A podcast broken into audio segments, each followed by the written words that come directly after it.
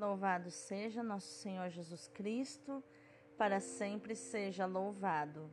Hoje é terça-feira, 21 de dezembro de 2021, quarta semana do Advento ou novena de Natal.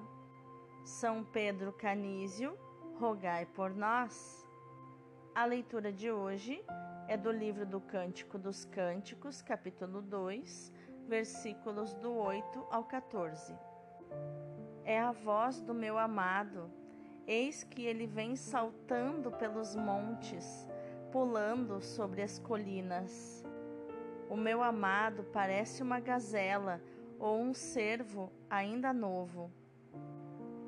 Eis que ele está de pé atrás de nossa parede, espiando pelas janelas, observando atrás das grades.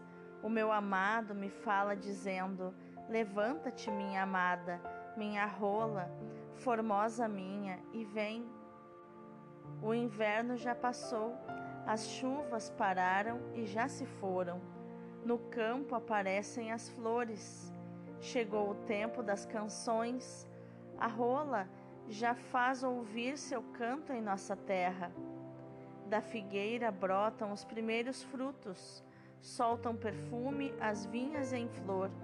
Levanta-te, minha amada, formosa minha, e vem. Minha rola, que moras nas fendas da rocha, no esconderijo escarpado, mostra-me teu rosto, deixa-me ouvir tua voz pois a tua voz é tão doce e gracioso o teu semblante. Palavra do Senhor, graças a Deus. O responsório de hoje é o Salmo 32. Ó justos, alegrai-vos no Senhor, cantai para o Senhor um canto novo. Dai graças ao Senhor ao som da harpa, na lira de dez cordas celebrai-o. Cantai para o Senhor um canto novo, com arte sustentai a louvação. Mas os desígnios do Senhor são para sempre, e os pensamentos que ele traz no coração, de geração em geração, vão perdurar. Feliz o povo cujo Deus é o Senhor e a nação que escolheu por sua herança. No Senhor nós esperamos confiantes, porque Ele é nosso auxílio e proteção por isso, o nosso coração se alegra nele, seu santo nome é nossa única esperança. Ó justos, alegrai-vos no Senhor, cantai para o Senhor um canto novo. O evangelho de hoje é Lucas capítulo 1, versículos do 39 ao 45. Naqueles dias, Maria partiu para a região montanhosa dirigindo-se apressadamente a uma cidade da Judéia. Entrou na casa de Zacarias e cumprimentou Isabel. Quando Isabel ouviu a saudação de Maria, a criança pulou no seu ventre e Isabel ficou cheia do Espírito Santo. Com um grande grito exclamou: Bendita és tu entre as mulheres, e bendito é o fruto do teu ventre. Como posso merecer que a mãe do meu Senhor venha me visitar? Logo que a tua saudação chegou aos meus ouvidos, a criança pulou de alegria no meu ventre. Bem-aventurada aquela que acreditou, porque será cumprido o que o Senhor lhe prometeu. Palavra da salvação, glória a vós, Senhor. Então, nesta novena de Natal, Quais os ensinamentos de inteligência emocional, atitude e comportamento podemos extrair dos textos de hoje? O texto do Cântico dos Cânticos celebra delicadamente o amor entre a esposa e o esposo. Esse amor, descrito de forma tão ousada e inspirada, é considerado um dom de Deus.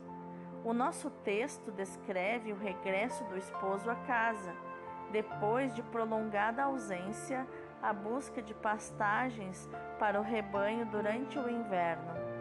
A alegria da esposa pelo regresso do seu amado e a grande ternura manifestada são tão intensas que as palavras utilizadas cheias de inspiração poética, e as imagens primaveris tão expressivas parecem insuficientes para descrever a sua emoção. Na tradição da Igreja, a imagem do esposo e da esposa foi sempre entendida como símbolo da relação entre Deus e o povo. Conforme está em Oséias, do 1 ao 3, Isaías 62, do 4 ao 5 e Jeremias 3, do 1 ao 39. Também do amor entre Cristo e a Igreja, conforme Marcos 2, do 19 ao 20, Efésios 5, 25 ao 26, 2 Coríntios 11, versículo 2 e Apocalipse 21, 9. Deus é o esposo do poema e Israel é a esposa. E porque o amor de Deus pelo seu povo se prolonga no amor de Cristo pela sua igreja, o esposo é Cristo e a esposa é a igreja. A liturgia utiliza esta simbologia nupcial entre Cristo e Maria e entre Cristo e o crente. A Virgem é figura da igreja que vai alegre ao encontro de Cristo, esposo que vem. O mesmo sucede com todo membro da comunidade cristã que vive na expectativa de acolher o Senhor para o deixar falar-lhe ao coração. Já no Evangelho, a narrativa da visitação de Maria à sua prima Isabel, que vivia em Ain Karim, nas montanhas da Judéia, é uma página rica de referências bíblicas, de humanidade, de espiritualidade e de emoção.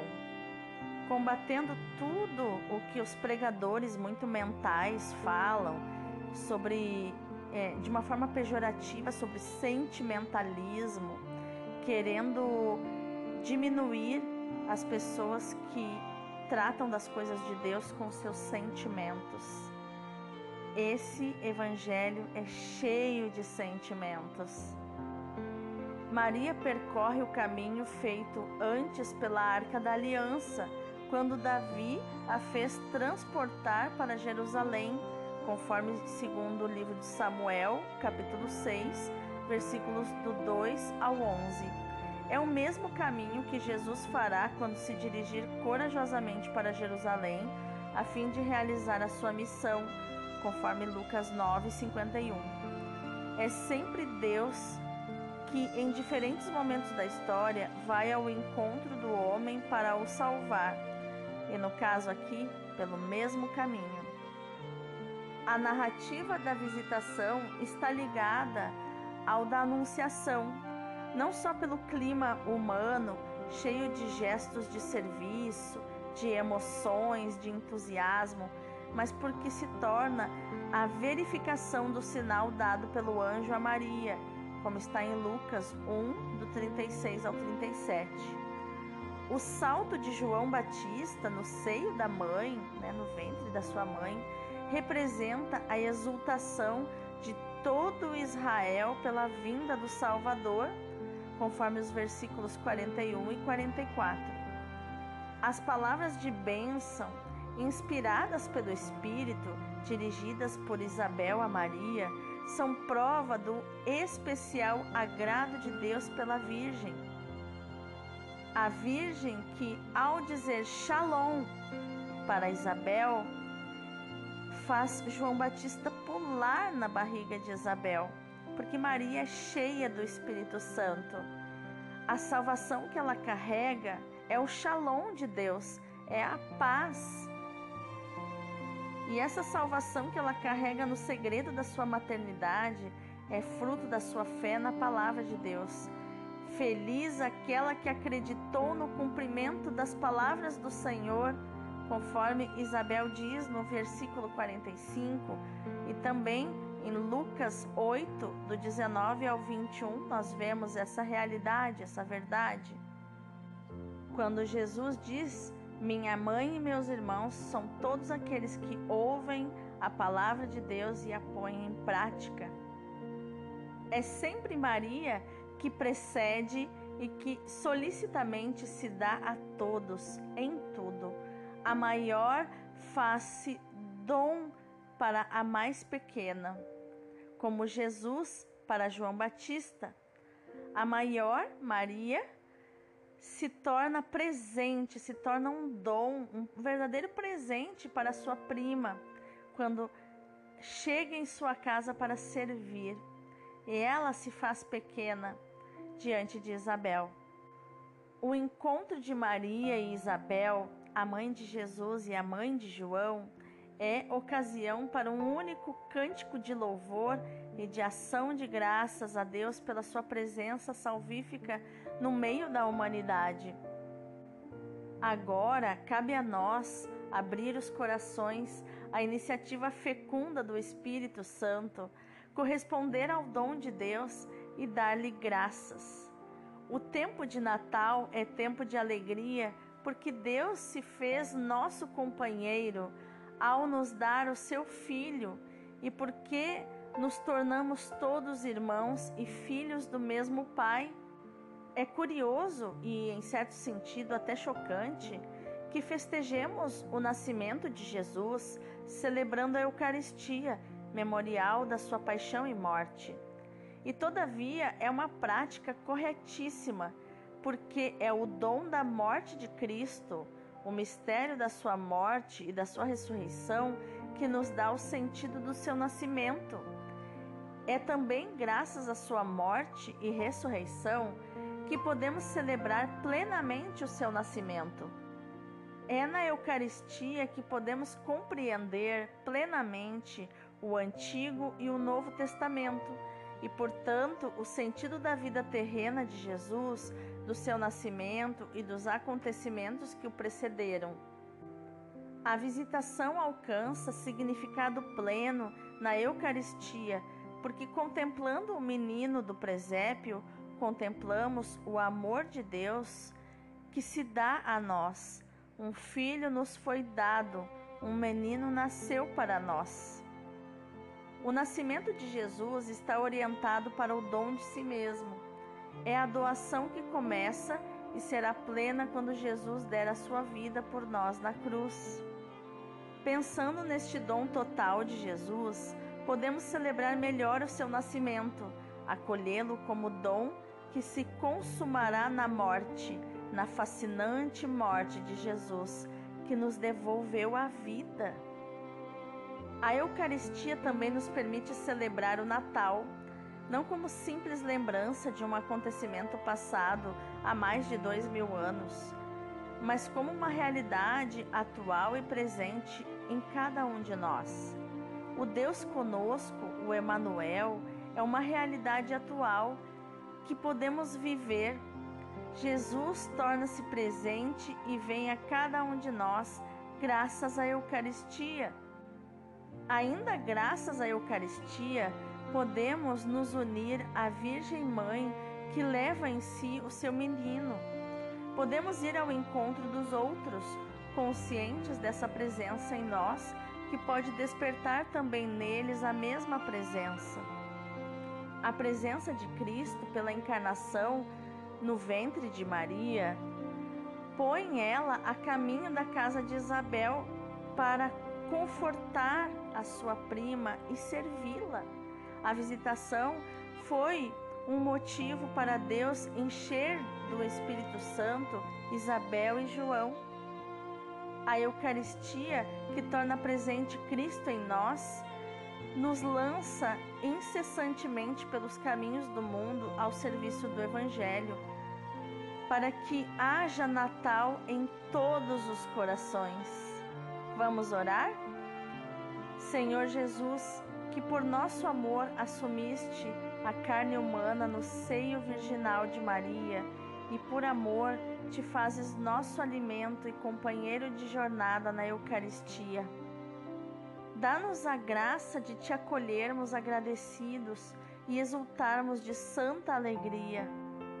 Concede-nos também a graça de, como Maria, que te levou ao encontro de Isabel e de João, também nós possamos te levar a todos quantos encontrarmos nos caminhos da nossa vida. Faz-nos, Senhor, escutar a tua voz e concede-nos a graça de te respondermos na oração. Sobretudo, faz com que nos deixemos envolver na ação poderosa do Espírito Santo que reza em nós. Assim, renovados interiormente, exultantes de alegria e cheios de generosidade, saberemos dar-te e dar-nos junto contigo aos irmãos, especialmente os mais pobres e desprotegidos. Amém. Dia 25 de março, o pequeno coração de Jesus começou a bater e quis provar o seu amor e expandir todos os seus benefícios. João Batista e toda a sua família são os primeiros que experimentam este amor ardente de Jesus que Maria traz. Cada pulsar do coração de Jesus tem, por assim dizer, o seu eco no coração de Maria, de modo que o amor nestes dois corações torna-se o mesmo, toma o mesmo objeto, a mesma intensidade e transborda sobre os seres humanos. Jesus já testemunhou seu amor ao seu Pai pelo seu ato de oblação, cumulou a sua mãe com dons maravilhosos, santificou São José, seu pai adotivo. Quer levar graças de eleição ao seu precursor, São João Batista. Ele arrasta Maria nesta viagem misteriosa. O amor dá asas aos dois. Maria toda inebriada pelo zelo ardente e diligente de Jesus, corre, voa através dos montes e dos vales, 150 quilômetros. Em latim, habite in montana con festinatione. Ela foi para a montanha com pressa. É uma caminhada de 100, 150 quilômetros se faz provavelmente em três dias. Jesus deu-se ao seu Pai e às almas pelo seu ato de oblação. Ele arde de amor por começar a redenção. Incendeia Maria com seu zelo. Os seus dois corações fazem um só. Que amor eles nos testemunham que lição de zelo para nós. Jesus e Maria levam imensas bênçãos. João Batista estremece no seio de sua mãe sob a bênção de Jesus. É o estremecimento do amor e do zelo. Ele queria já anteceder os anos e pregar o amor de Deus e o arrependimento dos pecados cometidos. Isabel e Zacarias profetizam. Zacarias é curado da sua mudez. Todas as graças estão reunidas, santificação e vocação do precursor, cujo milagre, o dom de profecia. Como Deus é magnífico. Zacarias nem imagina que logo será assassinado diante do altar do templo por não revelar aos soldados romanos onde estaria a criança que seria o rei. Como Jesus vai revelar mais tarde em Mateus 23, 35. Jesus passa fazendo o bem.